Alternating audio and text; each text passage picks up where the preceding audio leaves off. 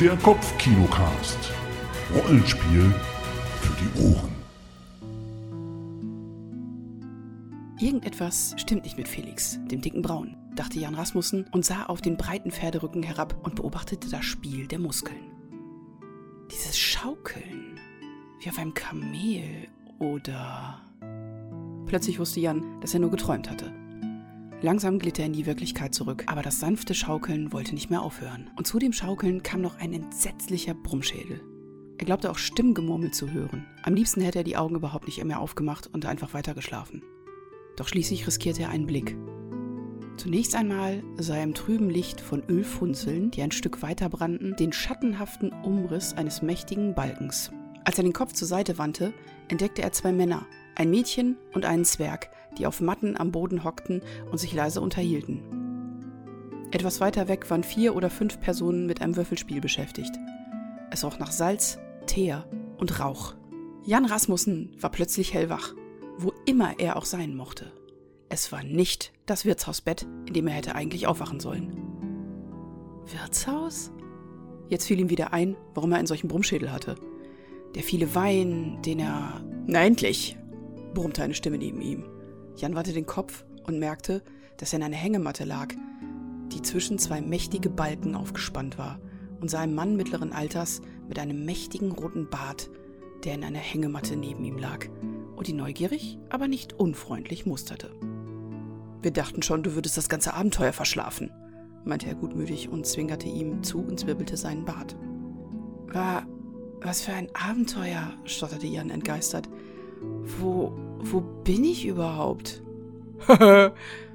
lachte dröhnend ein anderer Mann, trat an Jans Hängematte und schaukelte sie übermütig hin und her. Er war ein muskulöser Bursche, der sein langes, schwarzes Haar zu einem Zopf geflochten hatte und ein Schnauzbart trug. Seine Kleidung bestand nur aus einem Lendenschurz. Ich habe ja schon manchen Zecher erlebt, der alles vergessen hatte, wenn es ans Bezahlen ging, aber ein Abenteurer, der nicht mehr weiß, dass er an einer Expedition teilnimmt, ich weiß wirklich nicht, wovon ihr redet, stöhnte Jan und schüttelte den Kopf, um den Nebel aus seinem Gehirn zu verscheuchen. Ich, ich bin mit meinem Bruder Miro im Auftrag unseres Vaters, des Dorfschmieds von Norburg, nach Festum gereist, um Schmiedeeisen zu kaufen. Wir hatten unseren Auftrag erledigt und wollten die Nacht im Gasthaus zur Seeschlange verbringen. Eine schmierige Kaschemme, aber der Wirt ist wenigstens eine ehrliche Haut, unterbrach ihn der Rotbart.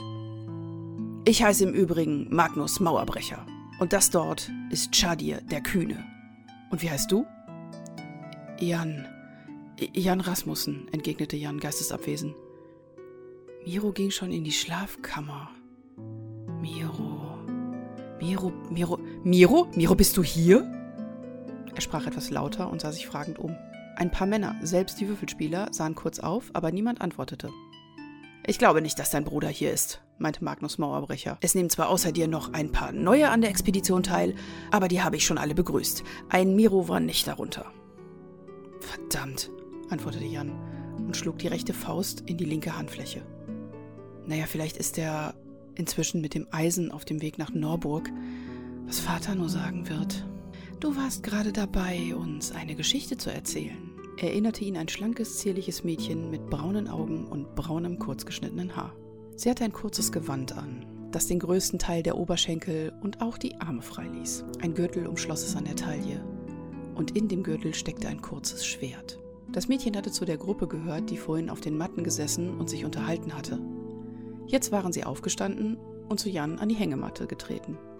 Mein Name ist im Übrigen Kim Cheyenne sprach sie weiter und stellte auch die beiden anderen Männer und den Zwerg vor. Jan hatte Mühe, alle Namen zu behalten, prägte sie sich aber schließlich doch ein. Der eine, ein schlanker, eleganter, schwarzhaariger Bursche, hieß Prinz Arne von Sturmfels. Der andere, ebenfalls noch jung, wurde Trutz Trondloff gerufen. Mit einer Größe von etwa 1,80 Meter und seinem unbändigen Blondschopf sah er ihm, Jan Rasmussen, recht ähnlich. Der Zwerg schließlich trug den Namen Rabilond. Als ihn alle erwartungsvoll ansahen, räusperte sich Jan, warf Kim, die er sehr anziehend fand, noch einen Blick zu und setzte seine Geschichte fort. Eigentlich gibt es da nicht mehr viel zu erzählen, gestand er. Also wie gesagt, mein Bruder Miro legte sich schon schlafen, während ich in die Wirtsstube ging, um noch einen Humpen Bier zu trinken. Oder auch zwei bis sieben. Unterbrach ihn Shadi der Kühne und ließ wieder sein dröhnendes Lachen ertönen. nein, nein, versicherte Jan und wurde gegen seinen Willen rot, was ihn sehr ärgerte. Ich trinke selten mehr als einen Humpen, aber da saßen diese beiden Männer am Nebentisch. Sie luden mich ein, mit ihnen Wein zu trinken und schenkten mir immer wieder nach und drückten mich wieder auf meinen Stuhl, sobald ich Anstalt machte, aufzustehen und. Ach ja, und was waren das für Männer? fragte Prinz Arne. Jan beschrieb den einen als kleinen Dicken mit einer Lederkappe und den anderen als dünnen älteren Mann mit hageren Gesichtszügen und stechenden Augen. Sie hatten nur ihre Vornamen genannt. Wulf und Gard. Jetzt ist mir alles klar, meinte Magnus. Die beiden sind gelegentlich als Werber für Störrebrand tätig und nicht gerade zimperlich, mit denen gab es schon oft Ärger.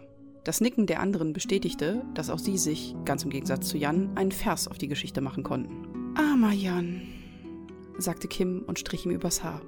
Obwohl gutmütiger Spott in ihrer Stimme mitgeschwungen hatte, war zugleich echte Anteilnahme, wenn nicht sogar Besorgnis herauszuhören. Das alles verwirrte Jan nur noch mehr. Den Namen Störrebrand haben sie erwähnt, Sie sagten etwas von magischen Kelchen und es würden Leute gesucht, die Aventurien vor einer großen Gefahr retten sollen.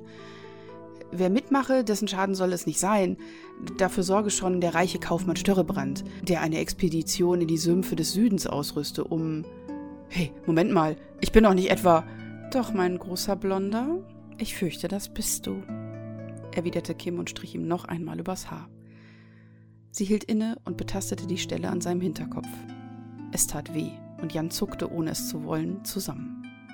Diese Schufte haben unserem Freund Jan nicht nur sturzbetrunken gemacht, sondern ihm zur Sicherheit auch noch eins über den Schädel gegeben, um ja die Prämie einstecken zu können, ehe er wieder aufwachte. Warte mal. Das hier, das wird dir helfen. Sie strich sein Haar zurück, zog ein Fläschchen aus ihrer Tasche und träufelte ein paar Tropfen einer Flüssigkeit auf die dicke Beule. Es brannte kurz, aber dann breitete sich ein angenehm kühles Gefühl an der Stelle aus. Danke, murmelte Jan. Die Sache ist ja jetzt auch völlig klar, stimmte Trutz Trondloff dem Mädchen zu. Und dann haben sie ihn an Bord gebracht. Ich kann mir vorstellen, dass du mit den beiden nach der Rückkehr noch ein Hühnchen rupfen willst, aber wahrscheinlich lassen sie sich nicht so schnell wieder in Festung blicken. An Bord? fragte Jan verdutzt. Plötzlich fiel ihm wieder das Schaukeln ein. Er hat es ganz vergessen. Ja, hast du es noch nicht gemerkt? meldete sich der Zwerg Rabilond erstmals zu Wort und machte ein pfiffiges Gesicht. Du bist an Bord der Königin von Festum und wir sind auf hoher See. Der nächste Hafen ist Brabak und von dort aus geht es erst zu Pferd und dann zu Fuß durch die Sümpfe und den Dschungel bis zur Grenze des Schattenreichs. Unser Ziel ist die Tempelstadt Rabal. Ich setzte Jan an, aber Kim unterbrach ihn. Natürlich kann dich niemand zwingen, mit uns zu kommen, aber da du schon mal hier bist, gewinnst du ja vielleicht auch Spaß an der Sache. Und möglicherweise gefallen wir dir als deine Gefährten bei diesem Abenteuer. Dann muss aber erstmal wissen, worum es überhaupt geht, meinte Magnus und wandte sich dann an Jan. Einiges werden dir die Werber ja schon erzählt haben, aber ich fasse nochmal zusammen. Eine alte Legende besagt, dass es einst in Aventurien ein mächtiges Zauberschwert mit dem Namen Siebenstreich gab. Nur ganz wenige der großen Helden der damaligen Zeit waren in der Lage, dieses Schwert zu führen. Und es heißt, dass Aventurien bis heute noch nicht wieder einen Helden hervorgebracht hat, der dazu in der Lage wäre. Um zu verhindern, dass es den dunklen Mächten in die Hände fällt, haben die Magier Aventuriens sieben Streich geschmolzen und sieben magische Kelche daraus gegossen. Die Kelche wurden überall im Land sorgfältig versteckt und gut bewacht. Denn wenn alle Kelche wieder vereint wären, könnte das Schwert in einem magischen Purpurfeuer neu erstehen. Und das soll um jeden Preis verhindert werden. Da er eine Pause machte, um sich ein Stück Kautabak abzuschneiden, sprach Kim an seiner Stelle weiter. Aber die dunklen Mächte haben im Laufe der Jahrhunderte einen Kelch nach dem anderen in ihre Gewalt gebracht, sagte sie.